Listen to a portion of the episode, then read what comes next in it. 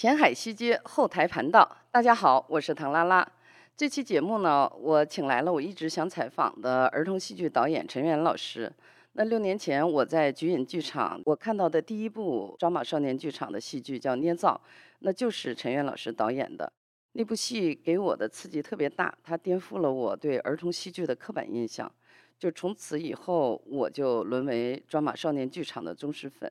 这些年呢，我看过七八部抓马的少年原创戏剧，其中有好几部呢，就是陈元老师导演的。那时隔六年，他的新戏叫《球》又要在菊影剧场上演了。那这部戏跟《捏造》一样，取材于古希腊神话。我正好想趁这个机会呢，请陈元老师来分享一下他的创作动机和创作经验。那么接下来就有请我们的陈元老师登场，跟大家打个招呼。Hello，大家好，我是陈元。哦，还是那么少女的声音，永远都是呃。哎，您刚才说六年前的戏，你居然都能印象深刻，你能聊一聊，就是现在还记忆犹新的一些画面，或者是让你意外的地方是什么吗？哦，这个是真的是记忆犹新。呃，因为我我其实是跟很多人就是讲过这个故事，就是我第一次被抓马的这个戏剧打动、触动的这个故事，可以说是震撼。就首先啊，呃，就是那个舞台色彩就给我的这个刺激就比较大，因为呃以前的这个儿童戏剧的都是那种花花绿绿嘛，就是色彩比较浓烈的，但是这部剧的舞台的色彩。呃，它是好像是黑白灰为基调的，尤其是那些孩子的那个服装，因为可能是古希腊题材的，都穿着白色的那个袍子，嗯，然后其次特别让我震惊的是，所有的孩子都不化妆，嗯，对，然 后素素面朝天，然后我我觉得哎呀，好就是好美，好自然呢。这个时候我才意识到，其实孩子。天然就是美的，它不管长成什么样，它的它自然的状态就是好看的，非常的真实。没错没错。然后第三呢，就是他那个表演，他没有声嘶力竭，就像平常说话一样，但是我们也都。呃，听得清楚。然后最后就是那个剧情，因为那个是一个古希腊神话故事的那个蓝本。其实那个时候我没有看过古希腊神话。我的童年就是我能看到格林童话、安徒生童话，那个已经是我们这个家乡小镇上的，就是属于最富有的 这个 孩子了。就是呃，但是没没没有接触到那个希腊神话。但是长大以后呢，好像就错过了。想要看那个的时机就一直搁置在那儿，所以呢，那些名字，然后包括剧情，其实我是我是懵的，嗯，呃，就什么戴达洛斯啊、伊卡洛斯什么什么塔洛斯，一堆斯、米诺斯，哇，一堆斯，呃，就把我搞得很晕。然后呃，这个呢，其实也不构成看剧的障碍。其实让我意外的呢，是它不是一个简单的剧情，而是三段跟死亡。主题有关的这样的故事，给我的感觉它特别先锋，很试验，然后整个表现形式上感觉有点意识流。哎，我说这些孩子知道他们在说什么吗？知道他们在演什么吗？他他们知道他们在表达什么吗？然后，但是很意外的是，我当时四岁的儿子看看懂了，说这是关于。全是死呀 死，战争战争呀战争，就是这个给我的触动很大。结果呢，就是呃，演出结束之后不有一个演后谈嘛，然后那些孩子争相的举手，对，去回应观回应观众们的疑问。对，然后那个时候我才知道，就他们简直是对答如流，都是七八岁的孩子，他显然不是被老师教的背的台词如何去回答问题，而是他们完全理解这个故事，就是相当于他们又给我解说了一遍这个这个。故事的主题，在那个过程中，我才知道是整个的剧本是孩子们集体参与创作的，就好多的剧情啊、台词是他们贡献的，所以整个就颠覆了我对儿童戏剧的这个认知。我说哦，原来原创戏剧真的是原创，就是它是它是这样的，所以我就一直对。就是对你们是很感兴趣的。那我这几年不是看了好几部嘛，呃，就基本上你们的这个戏我场场不落。就是你看捏造是古希腊题材的，然后这个球也是古希腊题材，然后还有对这个谜呀，还有去年的那个素啊，叫叫素啊，为什么都是一个字的 名字？嗯，然后也都是这个古希腊题材的。我就想首先想问你的是。你为什么这么迷恋于用古希腊的这种故事蓝本来做你的这个剧本的这个基础？问题是它表现的都是跟现代家庭、现代的成长非常有关的这种话题，但是你为什么用那么遥远的一个故事蓝本来来做基础呢？我觉得就像莎士比亚，他很多著作能够流传至今，是因为我们总总能在他的著作中找到跟今天的一个连接。其实说回到创作这连续的四部古希腊的戏剧，其实都跟戴达罗斯的故事是相关的。那么最早在二零一五年的时候，我们的剧是在二零一六年上演，但是呢，我们当时探索呢是在二零一五年的时候。一五年当时出现了一个事件，有一张照片是一个小男孩。浮尸沙滩，一个叙利亚的小男孩哦，所以当时那张照片是震惊了全世界的，就是一个身穿红色上衣，然后深色短裤的一个小男孩，一动不动的趴在沙滩上，就像睡着了一样安静。他其实是已经死掉了，而死掉的原因是他在偷渡的旅途当当中，因为当时好多人都相信说，我只要偷渡过去，去到另一个国家，我就能够获得新的希望，我就能够活下来。然后呢，中间你会经过各种皮条客呀，还有别人的谎言，告诉你说乘这这艘船，然后呢做什么样的交易，甚至好多人把自己的家当都给到那些中间商，然后去搭乘这一趟他们觉得可以充满希望的一个改变命运的旅途，但却很多人丧失在这一段茫茫大海之中。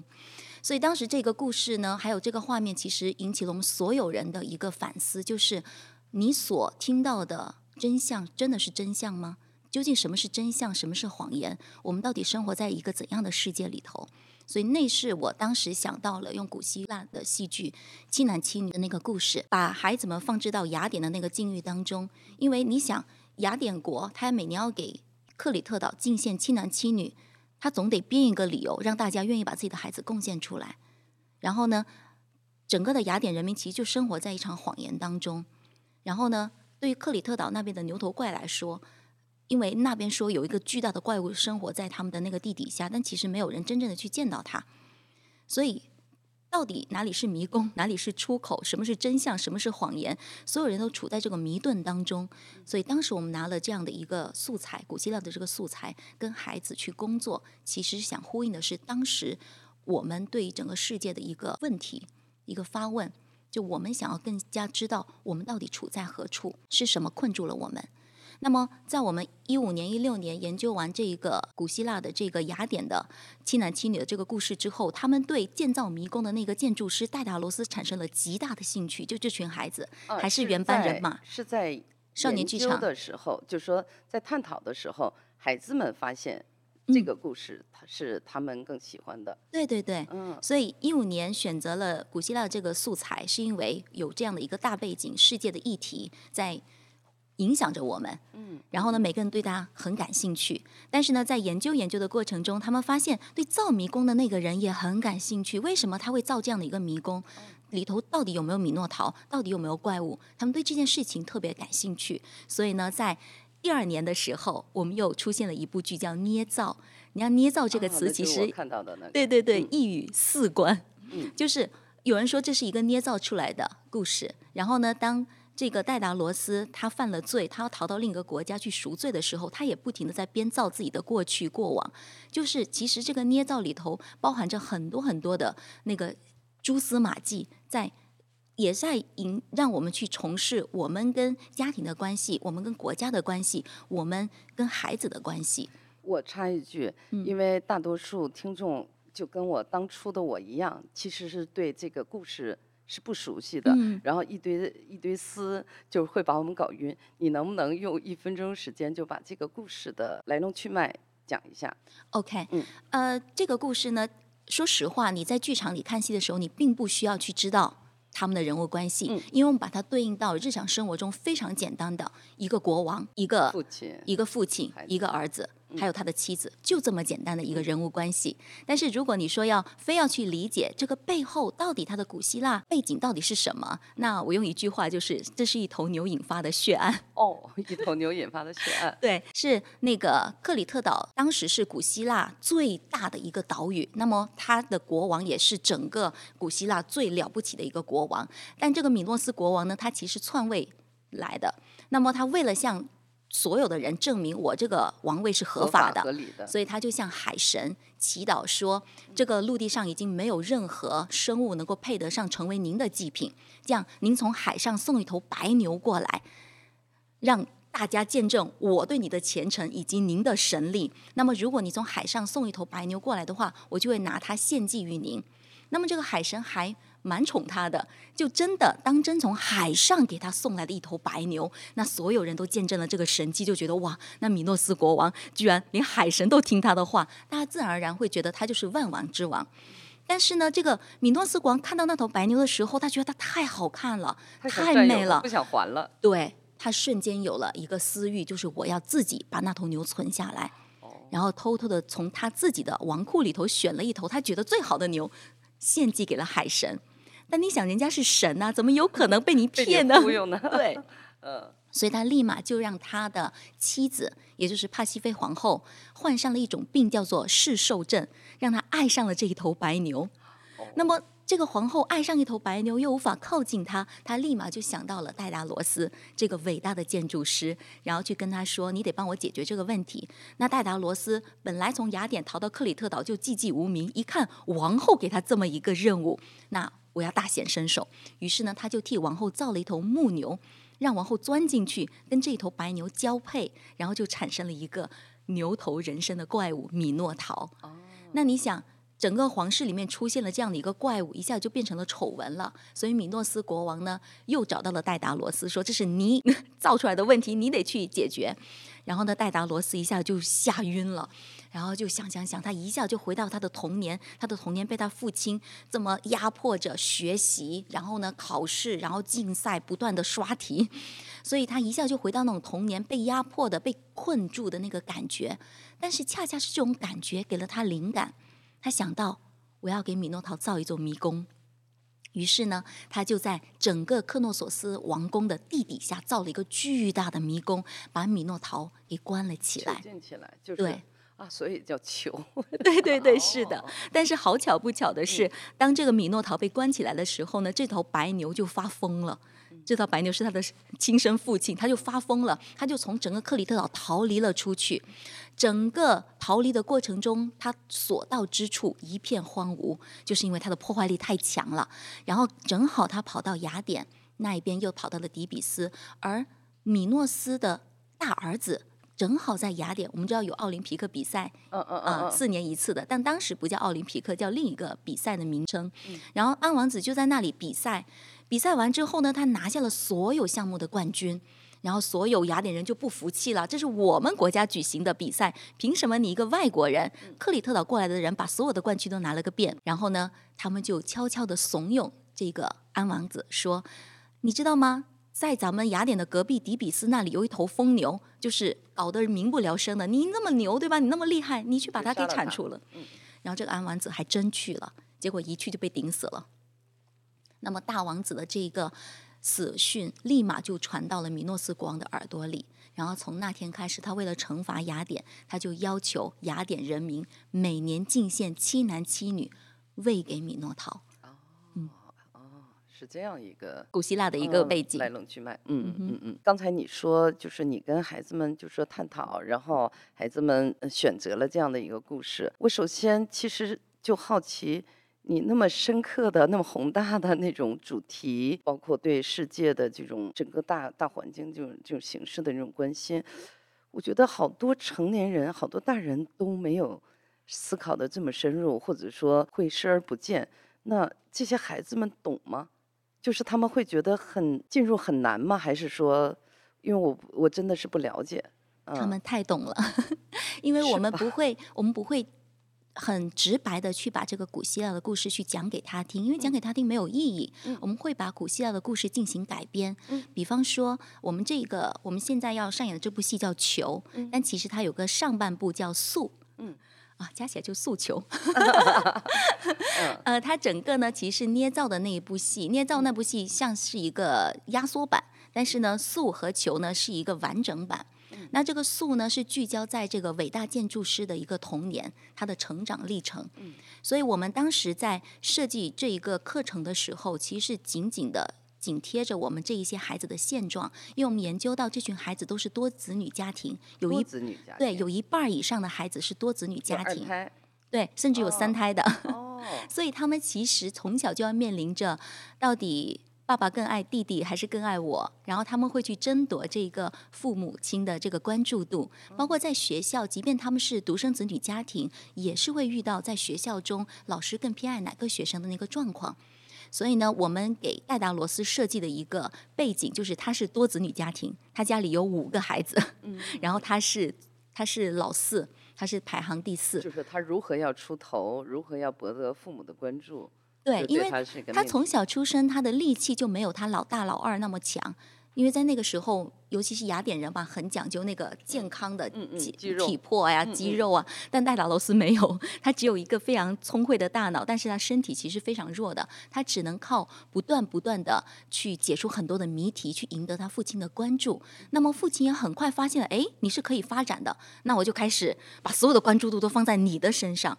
反而给了他巨大的压力，并且让他去参加一个本应该成成年人才能去参加的一个比赛。他让他谎报了他的年龄，然后让他以未成年的 那个那种呃年龄就直接去参加了那个盛大的那个比赛，而且拿下了冠军。所以他是一个少年得志、少年成才的一个一个历程。这跟我们现在这个海淀妈妈们 互互卷好像啊。这也是为什么我说孩子不会觉得很陌生，他会觉得非常的亲切，因为他能感受到这种内卷。哦，是这样，所以在这个过程中，就是说他们去创造这些台词，对他们来说是就是他们能看见的生活，驾轻就熟。对，是的，是的。哦那我就理解了。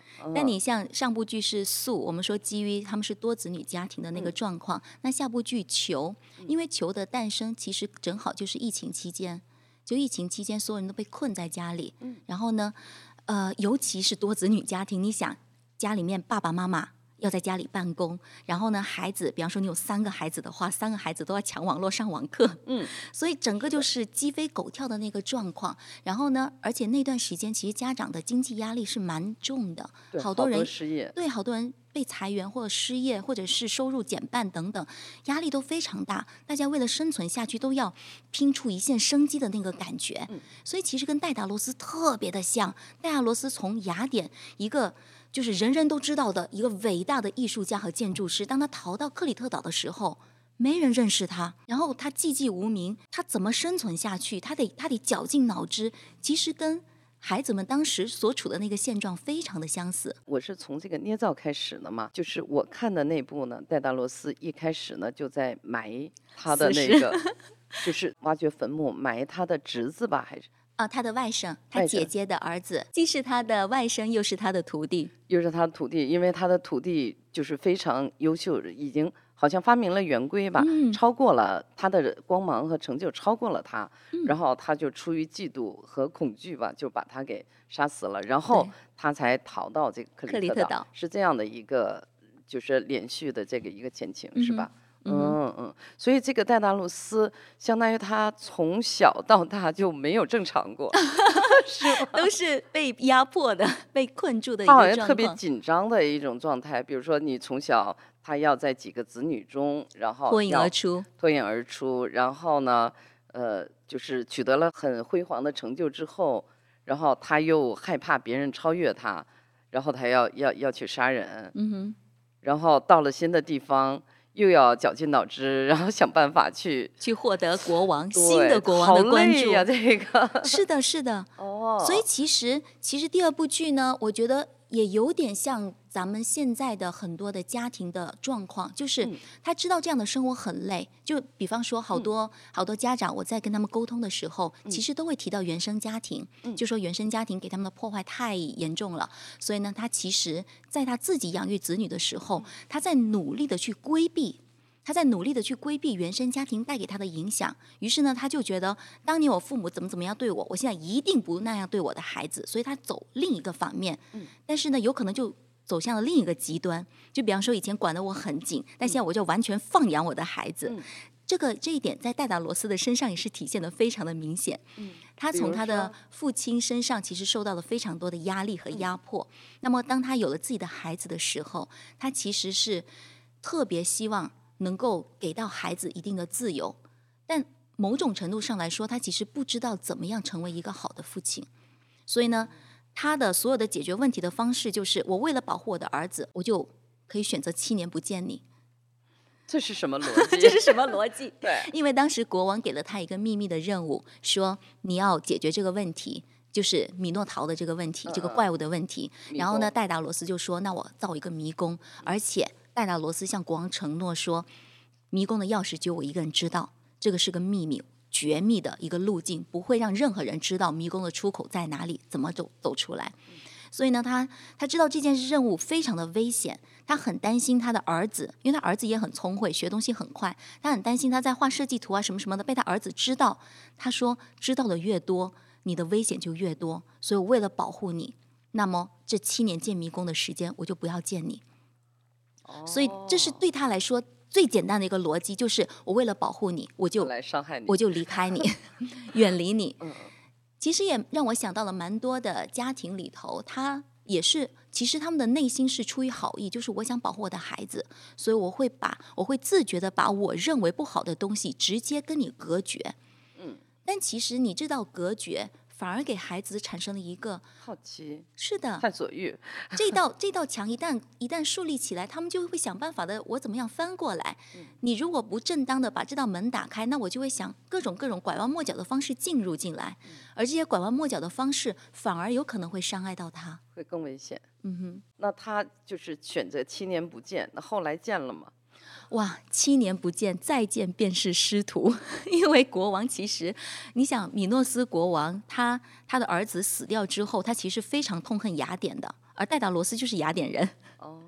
所以呢，他其实有意无意的想要软禁他的儿子，然后就跟戴达罗斯说：“要不你把你的儿子招进皇宫来，皇宫有很好的学习条件，我们要把他培养成人才。”那戴达罗斯一听就觉得 觉得不行，他说：“嗯，这样我自己的儿子我还是自己教，以便他能够像我一样优秀，未来能够服侍您。”所以国王就说：“哦，是吗？那从今天开始，你所有的工作都必须由你的儿子一起参与，而且他还派了监工去监督，所以。”你想父子俩七年没见，七年后再见的时候，他就必须像一个老师一样去带这个徒弟，严格的对待他。对，然后很快我们就能想到当年他跟他外甥的关系。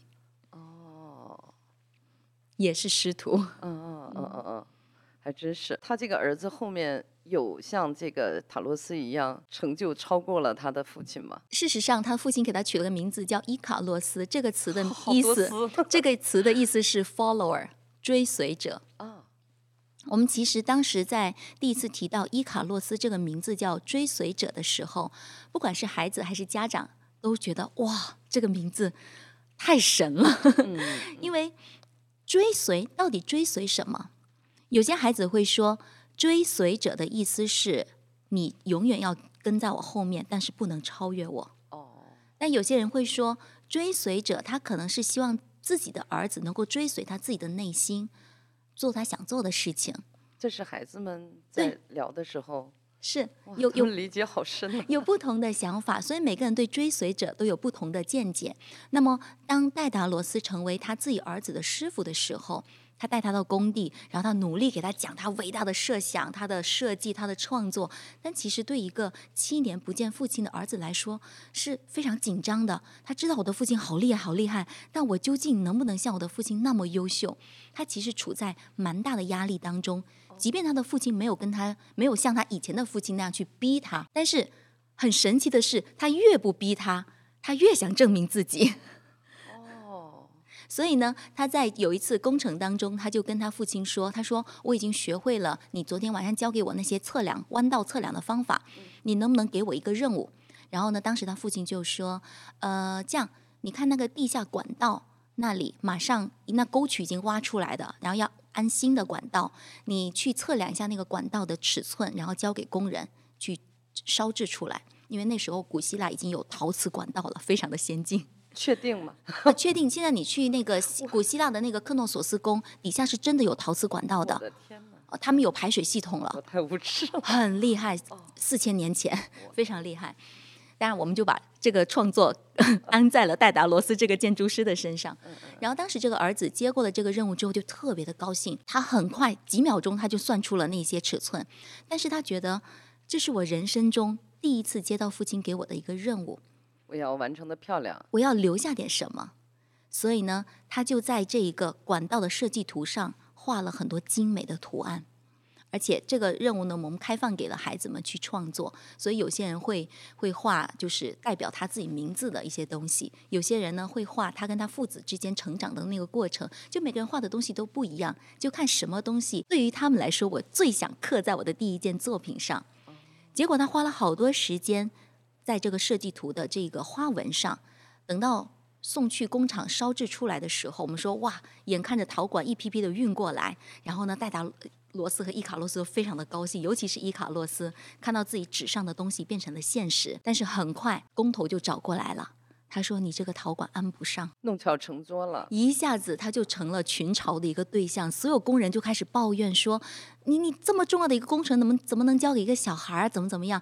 就一下子就是伊卡洛斯就被压垮了。但是戴达罗斯在那一刻。他特别想保护自己的孩子，所以当时我们这一段是给了孩子一段自由创作的一个空间，就是想象我们让他们两两一组，一个人扮演父亲，一个人扮演儿子，然后呢，他们之间会产生什么样的一个对话？然后我们看到我们的孩子真的就非常的善良，他们作为父亲都是很努力的在保护自己的儿子。比如说，他们是什么样的表现？比方说，有一个有一个孩子，他就抱着他自己的儿子说。不是你的问题，是那个工头自己看错了。他说上面那个，他说那个设计图你给他的时候，他自己看错了，不是你的问题，你算的是对的。就有些孩子会用这样的方式，相当于是他们在扮演那个父亲的时候。是扮演他们心中期望的父亲啊哈，就是他们期望他们的父亲、他们的母亲是这样对待他们的，嗯就是当他们犯错的时候，是吧？因为当时我们其实特意就了这一条去讨论。我说伊卡洛斯知道他错了吗？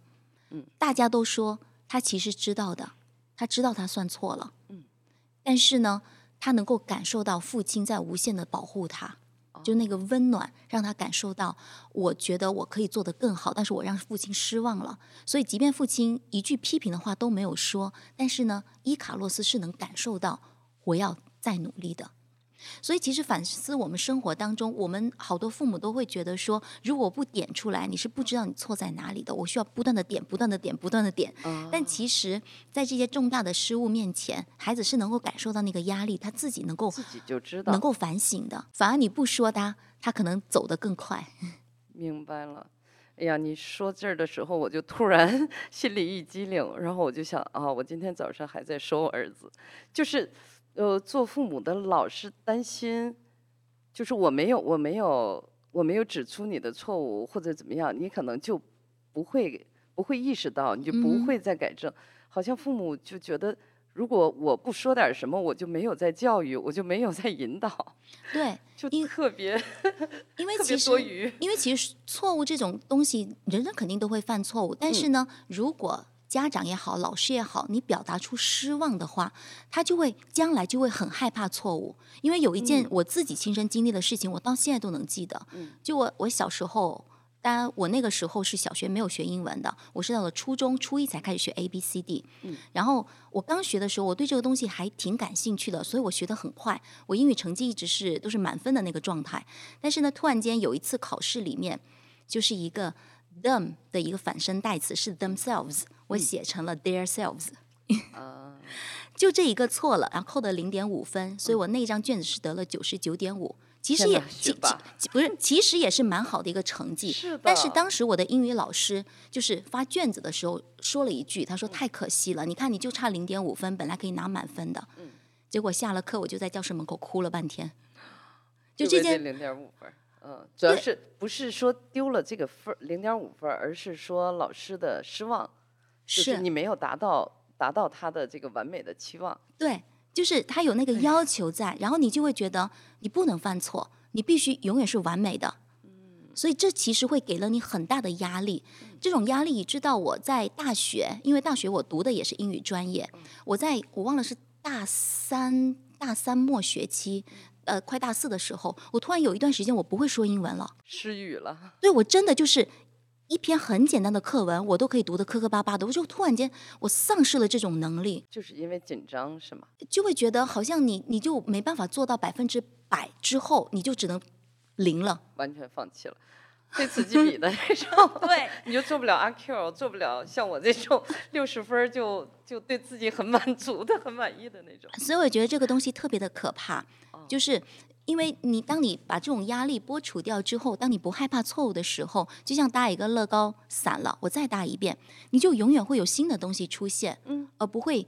急于追求那一根最完美的东西，然后丧失掉整片森森林的感觉。嗯嗯嗯嗯，哦，所以这也是你一个印记比较深刻的这么一段人生经验。那你在这个故事里，你也其实你也看到了自己的成长，当然，当然，然后孩子们也也看到了他们自己的生活。当然，我我曾经就是嗯戴达罗斯的那个状态，就是我被困住了。就戴达罗斯他其实是一个一个记忆非常超强的一个人。其实我们现实生活中有非常多戴达罗斯的人物，就是技术非常的高强，但他呢在人与人的交往当中其实是有障碍的，他不知道怎么样突破他这一个牢笼。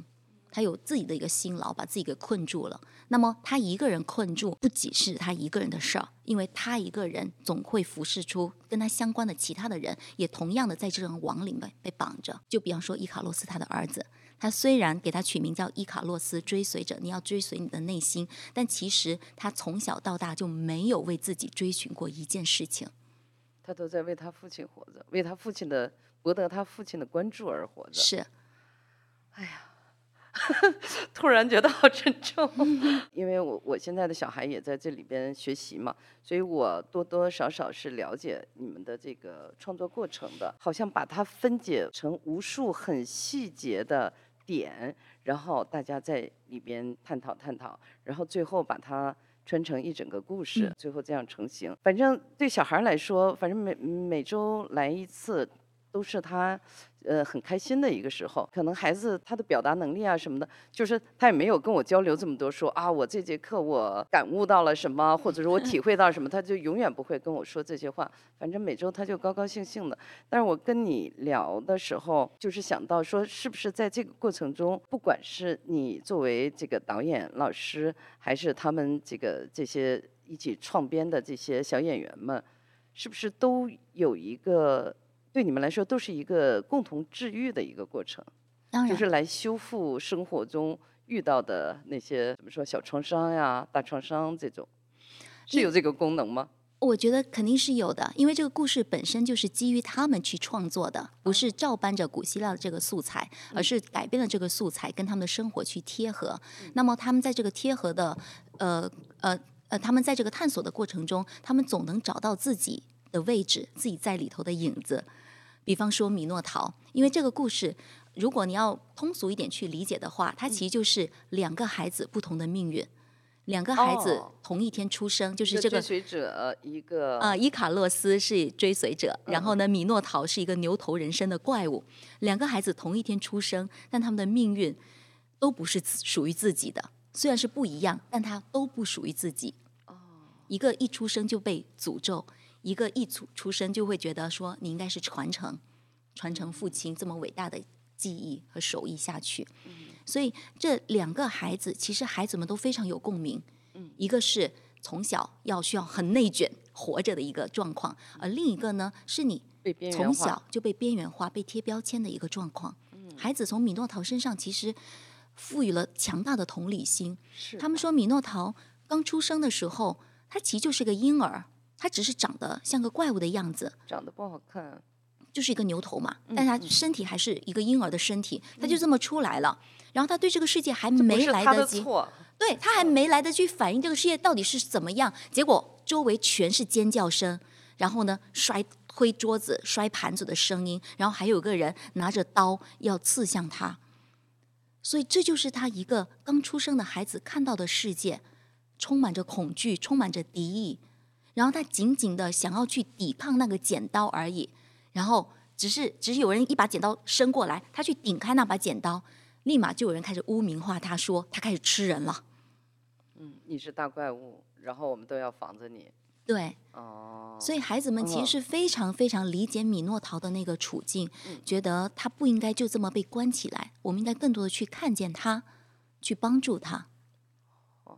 真是天使们，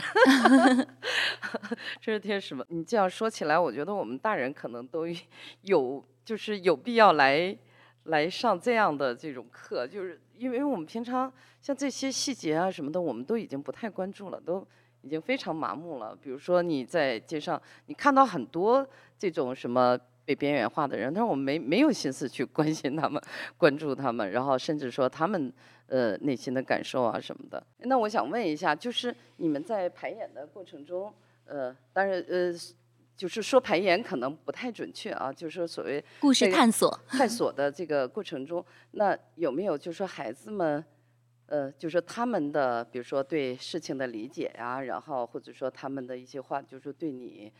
就能给你造成触动和震撼的这样的时候，哇，那太多了。每一次每一次整理孩子的语录的时候，我的心就会啊，每一次都被震动的那个感觉。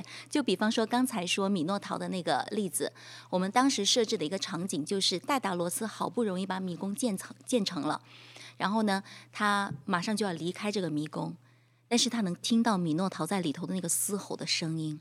然后我们说，这时候戴达罗斯把自己的手放在了这个石壁上。感觉好像对面就是那个米诺陶，然后呢，他们俩进行进行了一场无声的对话。如果这个无声的对话变成有声的，我们能听得到的话，可能是怎样的一个对话？所以，我们当时让孩子们分成两波，一波变成戴达罗斯那个迷宫的建造者，一波变为米诺陶，然后他们之间产生一个对话。然后我我节选了一小段，我们可以来听一下。嗯，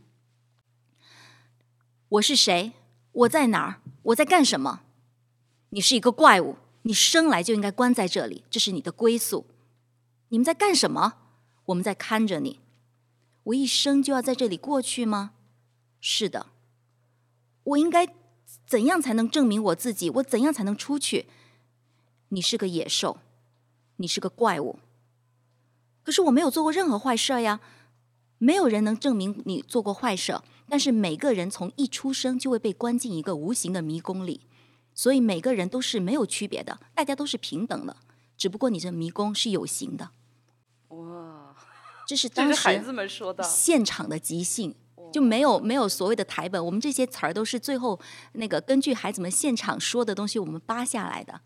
哇，我听的眼泪都快下来了。就是你天生，就是一出生，我们所有人都在一个无形的迷宫里，我只不过你的迷宫是有形的。我的天，孩子们都是哲学家呀！对，而而且我其实蛮想请你看一下这幅海报的。对，这是我们的那个海孩子们画的，对，就我们这一次那个海报，然后呢，呃，每个孩子都创作了，这是其中的一幅。然后他就说，他说这是一个梯子，嗯，象征着戴达罗斯一直想要上升的那种事业心，他想往上爬，不断的往上爬。然后当你转过来看的时候，它又是一个牢笼，就所有人，包括戴达罗斯以及七男七女被都被困在里头，然后周围有很多很多的镣铐。然后你看到那个玫瑰花，玫瑰花象征的是生命。就是很鲜艳、很美，但是呢，它都在里头凋谢了。然后最后你看到这一只小鸟，这只很小很小的小鸟，他说小鸟也是生命中的一部分，即便你能飞，在迷宫里，你也是要死亡的那个状态。你这个能给我就是复印一张吗？就是我可以放在那个公众号里边。当然，当然，当然，听众可能就是你这样描述的时候，他们是脑子中可能形成不了这么具具体的印象。我觉得家长们在嗯参与这个故事当中，他们其实也非常非常多的感悟。他们呃家长怎么参与这个故事？我们当时是给家长做了一个将近三小时的工作坊。哦，你是相相当于是同时也让孩子们背后的这些人也要很深的理解和体会到这个故事。呃，我我觉得除了我们自己的这孩子的家长以外，我觉得更多的家长应该走进这样的一个工作坊，去亲身去体验孩子们是怎么学习的，以及以及教育戏剧这种东西，它其实不是教给你一个道理，不是教你教给你任何一样东西，一个具象的东西，它其实打开你的思维，让你的整个的思维的网络更加能够容纳更广阔的一个空间。所以呢，家长们在参与这个戏剧的过程中，其实跟孩子探索的方式没有什么区别。他们也会入戏去扮演故事中的戴达罗斯啊、伊卡洛斯啊等等。但是最后我们其实讨论的一个问题，就是当戴达罗斯他不是造完迷宫了嘛？他造完迷宫之后呢，然后国王 就米诺斯国王就把他囚禁在一个一座高塔里头，一座非常奢华的高塔里头。别人外人一看都会觉得哇，你们家住这么好的别墅啊、豪宅啊。金丝笼，对，但其实其实是那个被软禁起来了。那么戴达罗斯就当时放出一个豪言，就是米诺斯国王，你可以在陆地上困住我，然后呢，你有你的海军在海上也封住我的路，但是天空是自由的，我要从天空飞出去。所以当时呢，他就命他的儿子收集了很多的羽毛。然后呢，做了两对巨型的翅膀，人造翅膀。对对对，然后要从天空中飞出去。而且在飞出去之前呢，这个戴达罗斯反复的跟他儿子叮嘱说：“你不要飞得太高，太高，太阳的温度会融化你的蜡，你的羽毛就会掉落下来，你就会坠入大海。你也不能飞得太低，太低的话，海水会卷到你的羽毛，你的羽毛会变得很重，你也会被拖进去。所以呢，他反复的叮嘱，反复的叮嘱之后，他们俩飞出去了。”但最终，他的儿子还是飞向了太阳，最后坠入了大海。然后我们就一直在思考这个问题，因为古希腊的故事，这是原版的古希腊故事，就是他飞出去了，结果他离太阳太近，他就掉下来了。在传统的古希腊故事理解当中，就会把伊卡洛斯定义为自负、骄傲、得意忘形，然后丧飘了，对，飘了，就是这么一个单一的解释。但是呢，当孩子和家长亲身去经历的时候，他们开始有很多很多不一样的理解，嗯，比方说有个家长他就提到说，他说我觉得是他在飞的过程中他是有心事儿的，他就两对翅膀，那妈妈呢？所以他心里是其实挂念着他的母亲，因此呢，他的注意力就没有完全集中在飞行这件事情上，所以他掉下来了。嗯，有的人他说他有可能在飞的过程中，因为父亲说不要飞得太高。但什么叫高？什么叫低？它没有判断标准。你在天空中，不像一个桌子的长短，我测量你能目测得到。但是天空，什么叫高？什么叫低？其实没有概念的。换句话说，戴达罗斯记忆那么强的一个人，但是很多时候你不得不说是纸上谈兵，就是他计算方面很厉害，但你真正放到实际操作的过程中，放到天空这这么广阔的。宇宙当中，对你，你就你就失掉了判断了，所以他有可能是对那个高没办法去理解，他掉了下来。然后还有人说到说，你想能飞是一件多么刺激的事情，所以他有可能不是所谓的自负啊、骄傲啊，他就是单纯的想飞。对这种事情太刺激了，就是一你的肾上腺素已经到了一个极点了，你所有的东西都被屏蔽掉了。就像很多孩子去玩电子游戏一样，他说你跟他说两个小时到了，对他来说。两秒钟吧，他没有这个概念，他完全沉浸在飞这件事情上，一种极致的突破身体极限的东西，所以呢很难用用理性的去衡量这是高这是低。所以真的，我们做了好多好多的讨论，还有人提到说，他本来在家里面有他妈妈的照顾，其实很温暖的。但他跟他父亲飞出来那一刻，一个是物理上的冷，就是真的在天空中飞，寒风凛凛嘛，飞那么高，其实挺冷的。然后另一个呢，就是离开了自己温暖的家，也是一种心灵上的一个冷。而那时候太阳，可能他就看着那个阳光很耀眼，他想追寻那个温暖，然后他就飞向了太阳。所以每个人对伊卡洛斯的陨落都有不同的理解，而不局限在传统理解上的自负骄傲而已。因为你真正的进入到那个人物的境遇里头，所以我们老说，唯有经历才有经验。就是我刚才听你讲这段，我就在想到，就是“自由”的两个字，就是因为飞翔跟自由很容易联系在一起嘛。嗯是不是他嗯从小都是生活的很紧张，就是他可能其实整个的人或者说他的心灵、他的精神。都是在被囚禁在某一个框子里边，啊哈，所以所以他一旦可以飞翔了，他是不是就会无边的去追求那种自由的畅快的感觉？嗯，就是不惜就是飞蛾扑火，然后什么扑向太阳，就是可能也有这种就嗯，换句话说，我觉得这是一个什么呢？对自由的一个恐惧，因为好多我们举个例子，好多孩子来到恐惧还是向往。我觉得这两者都有，他对自由的一个向往，但是同时他对自由也是有恐惧的，就是他对自由这个边界其实不太理解的。举个例子，好多孩子在上学校，尤其是体制内学校的时候，因为要求会非常的多，比方说下了课不能离开自己的座位啊，上课要举手啊等等，他有很多的规矩在约束着他，他反而觉得是很自由的，因为他知道边界在哪里，安全。他觉得很安全、很自由。嗯嗯，他的内心是觉得自由的，但是呢，他到了抓马这个环境，大家没有要求说你应该怎么做，所以他可能可以躺着，可以做，他反而不知道自己应该怎么样去行为才是对的。他一下子对自由其实有恐惧的，然后他就开始不断的所谓的捣乱啊、测试边界啊、测测试啊等等，其实是因为他对自由是没办法去掌握这个自由。换句话说，伊卡洛斯当他飞上天，他虽然渴望自由，但他真正到了天空的时候，他其实没办法去掌握这个自由的。所以他要试探到底是飞到离太阳多近，我的翅膀才是安全的才是能融化的，就是他要试探那个边界。对他可能觉得，哎，这一点点没事，这一点点没事，这一点点没事，哎，那一点就着了。哦，我读古希腊神话，其实就是从那次看剧开始嘛，就受到刺激，我发现我的这个文化知识啊，这个背景知识太少了，所以我要去读。然后还有呢，就是要孩子孩子，就是他总不能长成跟我一样的文盲嘛，所以呃，我其实给孩子带着孩子已经读了两三遍了。但是对我来说，它就是粗线条的，就是我要拼命试图记住的故事框架而已。我从来没有想过这么深的要去进到这个里边。其实这也是读一个故事，跟你真正用教育戏剧去解构一个故事、去理解一个故事是最大的区别。因为教育戏剧最注重的就是境遇，就是 situation。那具体的人物的境遇到底是什么？你得真正的进入到他的那个境遇当中。英语有一句话叫做：“你得把自己放到对方的鞋子里头，你才能够感受对方此时此刻是湿的还是干的，是暖的还是冷的。”所以戏剧其实就是帮助孩子。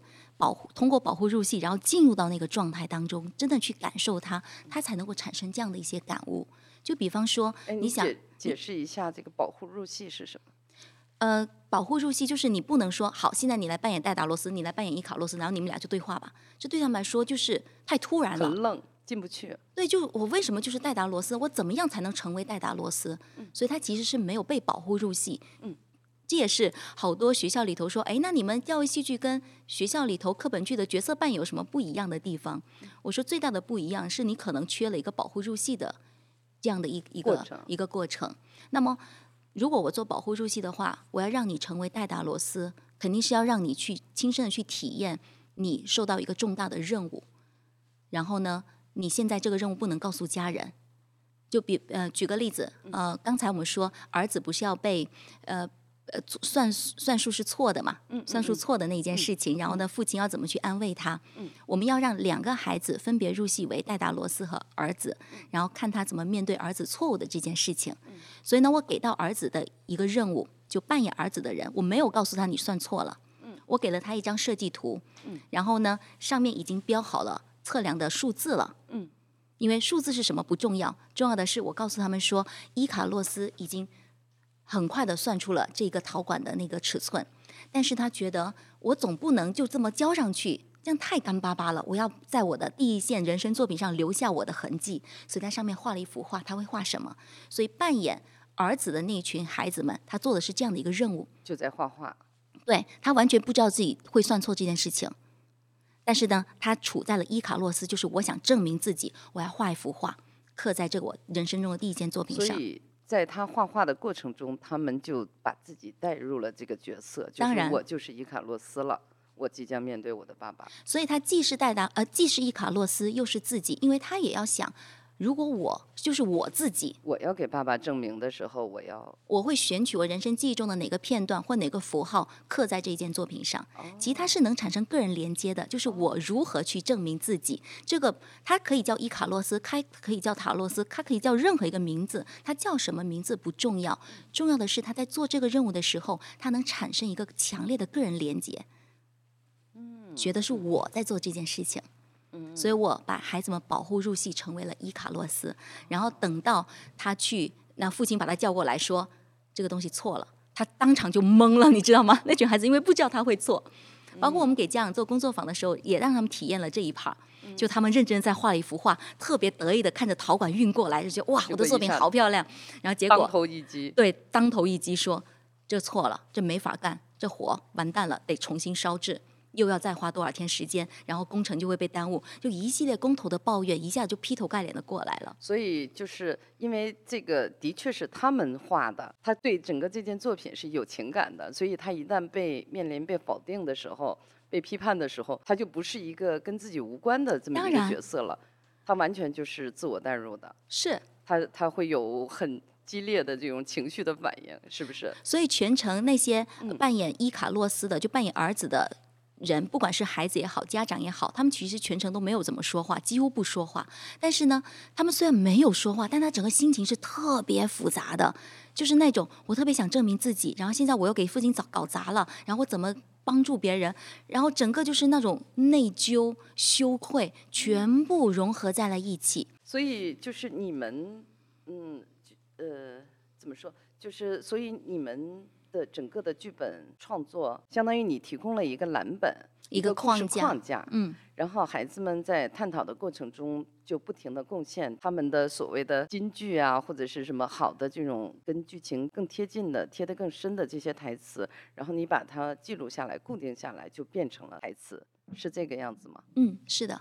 其实呢，就是维果斯基吗？其实就像维果斯基说的，支架式学习，我们其实提提供了一个支架，所以这个支架呢，就是很具体的一个境遇，就比方说。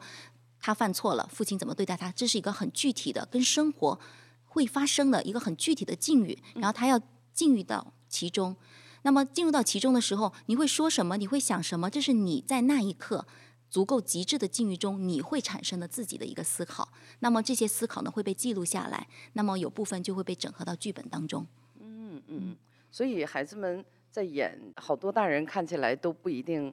很理解的，或者说就觉得还挺抽象的一些比较哲学的一些段落的时候，就是孩子们其实他们很就是很驾轻就熟，很游刃有余。对，因为这个剧是他自己创编的，所以就不存在说哎呀我这个东西记不住啊，我不懂啊，他们太熟了，太熟了。对，哦，所以他们也不用背台词。他们有一些，比方说在课堂中，他他们背台词，但他们背的台词是背的是自己的话啊。就他自己 自己说一下自己的对对印象哦嗯，这个我还觉得挺好玩的，就是在呃，因为你们相当于是探讨可能几个月呃一年，然后最终的那个呈现形式是要在舞台上嘛，它是一个一个话剧，对外就是大家会理解它是一个儿童原创戏剧，嗯，就大概是这个样子。嗯，但是我我我看过，因为我儿子后来也参与过，就是这种少年剧场的演出。那我作为 家长，我看过他从他们从这个连排，然后到什么一二一二三四场，我发现每一场演的都不一样。嗯，是的，是的，是的，就是就是他的台词，然后甚至就是有一些走位可能都错了，因为我我知道他可能最最开始的样子应该是什么样。然后，所以发现，比如说孩子该出来的时候没出来，然后他那个跑去撒尿了，然后没赶上那场戏，就之类的这样的事情发生。我作为这个家长，我是特别着急、特别特别紧张的。然后完了，我觉得哎呀，犯了好多好多错。但是发现那个每一场的观众。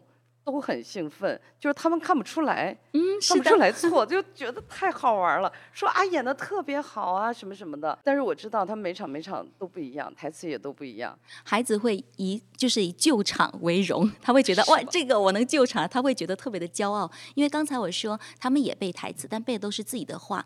于是呢。既然是自己的话，那我怎么改变它都是可以的。我可以这么说，我可以那么说，我只要是在这个情境下用对的语气去说，就是可以的。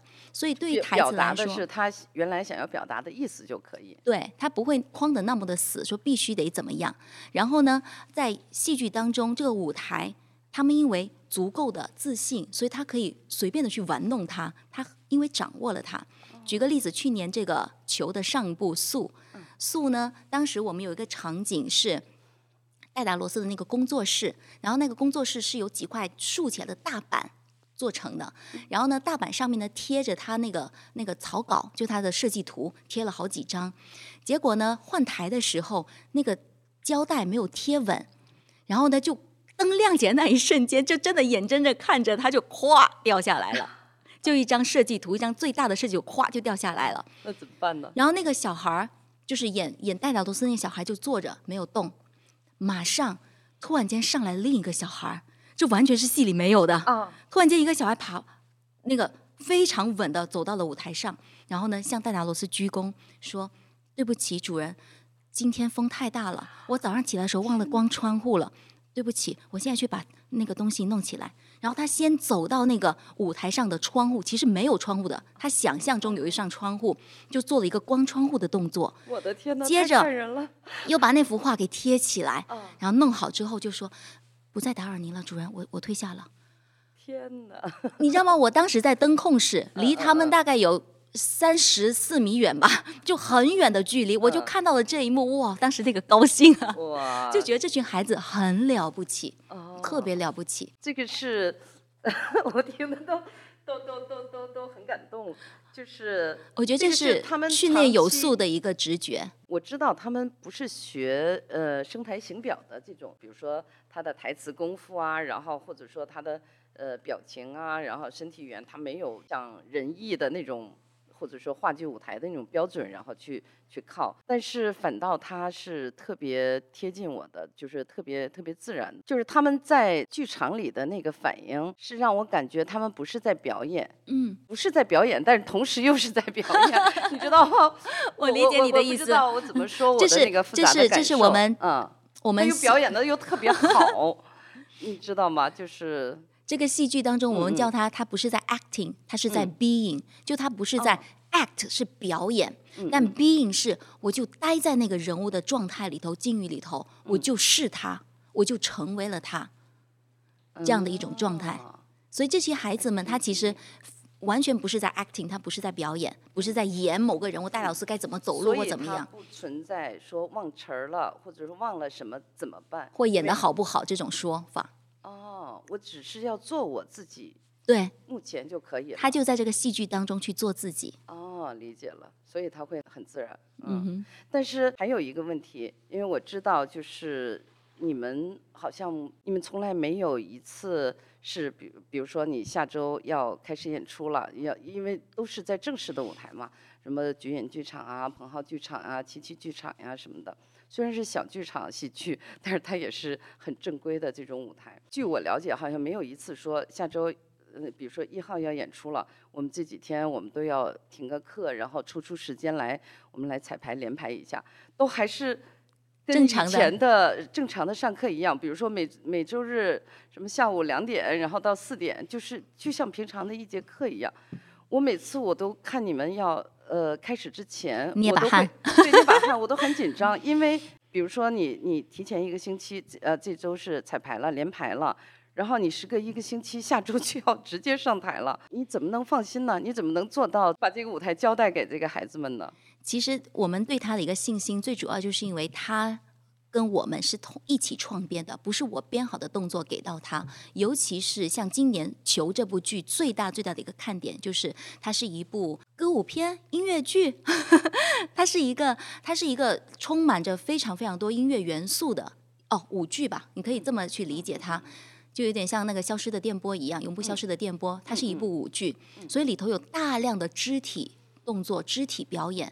对孩子来说，你首先要掌握音乐，你还要掌握很多的舞蹈动作，是很难的一件事情。但是呢，我们去舞蹈，并不是为了舞蹈而舞蹈，并不是为了好看而去舞蹈。所有的舞蹈动作都是为了能够去再现这个人物我们看不见那种内心世界。因为你说一个人纠结，一个人恐惧，一个人害怕，你是看不见的。所以呢，我们是把这种情绪的东西用歌队的形式外化出来。那去外化出来的时候呢，去创编，我不是所有动作都编好，然后去教给他们，而是我会跟他们一起去探讨。还回到刚才那个例子，说伊卡洛斯七年没有见他的父亲，你想一个小孩从三岁到十岁。他肯定有无数次想要进入父亲工作室，想要去拥抱他，想要去扑向他的那个瞬间。那那这种冲动，你你说啊，他特别想这种冲动，你怎么样用形体去表达呢？然后呢，我就给到了呃三组孩子，就两两一组，六个孩子，有三个人是儿子，有三个人是那个母亲。我说他每次想要进入这个空间的时候，他的母亲都会把他拦住。那想象一下，一个三岁的孩子会因什么样的理由想要去找他的爸爸？然后他们就说：“嗯，可能他捡到了一片特别特别神奇的树叶，他想跟他爸爸分享。所以三岁的小孩就是我什么好玩我都想跟你分享。”嗯，哦，我说，那你想，这是一个三岁的小孩，他的妈妈会以什么样的方式不让他进去？他妈妈肯定就会很委婉的说：“哎呀，那我们拿拿个叶子扇扇风啊，或怎么样？”所以，我们其实在编故事。我们在编故事的过程中，我们会把他们自己创编的这个东西，用舞蹈动作去把它呈现出来。所以，某种程度上，所有的动作是他们来编的。故事也是他们来编的，所以你很信任他们，完全信任他们。嗯，所以那段母子舞蹈特别的好看，非常的好看。你看到了三岁、六岁、十岁的伊卡洛斯反复想要去进入见他的父亲，但是一次次被他父亲母亲给拦下来。整个的状况简直就是波澜壮阔的那种内心世界，完全由他们自己编的故事和自己编的舞蹈动作呈现了出来。但是还有一个问题，就是我知道你们在平常在这个抓马中心，然后在这个教室里边可以反复的去就是排演嘛，就是比如说你从从探讨，然后到片段，然后到把它合成。我知道你可以在在这个环境里边，然后可以给它串联起来、排演起来，弄成一个完整的剧。但是它毕竟是要登台的呀，你你一到真正的剧场里边，你要有灯光，你要走位，然后怎么样，就是你怎么调度，怎么串场，然后甚至什么后台怎么换服装，这些都是孩子要面临的一个全新的、一个很专业的这样的一个场域。但是我知道 你们经费原因啊什么的，你不会提前一周就带孩子们到剧场去，没有这样的经费，对。都是相当于是那个演出前的一晚上，然后搭台，然后第二天相当于，就是走一遍，然后就直接演。那他们怎么做到突然就能在这个舞台上，一会儿又灯光，一会儿又什么什么这那的，他音响所有的都要去合成，要去配，他一下怎怎么做到一下就掌握了呢？就游刃有余了呢？对，我觉得这这群孩子真的是很了不起，因为其实对于专业演员来说，他都需要一个非常完整的一天的一个走戏，然后呢，他才能够清晰的知道我接下来怎么去搭戏，然后怎么样去演出。但这群孩子呢，他其实就是在玩儿。他在玩这个项目，哦哦哦，对他们来说，这个剧目他很熟，没有很大的负担，他没有太强的负担，但是呢，没有偶像包袱，演砸了也无所谓。对，然后呢，他们我们我们其实会交给他们很多很多的任务，比方说在这里是一号教室，我们这个假装是后台，但去到那呢，我们又是怎样的一个通道？然后你要跟谁去配合？所以呢，他们其实有很多，你们已经在模拟演练了。就是有点沙盘演练一样。对，我们在这边会稍微演练，但它毕竟不是完完整整是一样的那个状况，所以呢，我们其实有很大任务需要。